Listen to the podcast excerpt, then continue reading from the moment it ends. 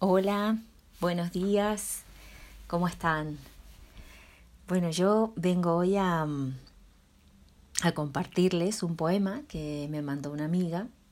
Estábamos eh, conversando, hablando y en un momento eh, nos compartimos poemas que nos inspiran. Y este es el poema que, que ella me envía. Es un poema de Albert Que me ha encantado así que lo quería compartir con vosotras. Este poema dice así.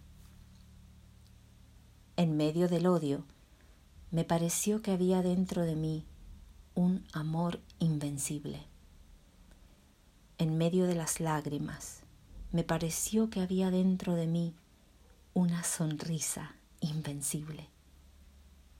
En medio del caos, me pareció que había dentro de mí una calma invencible.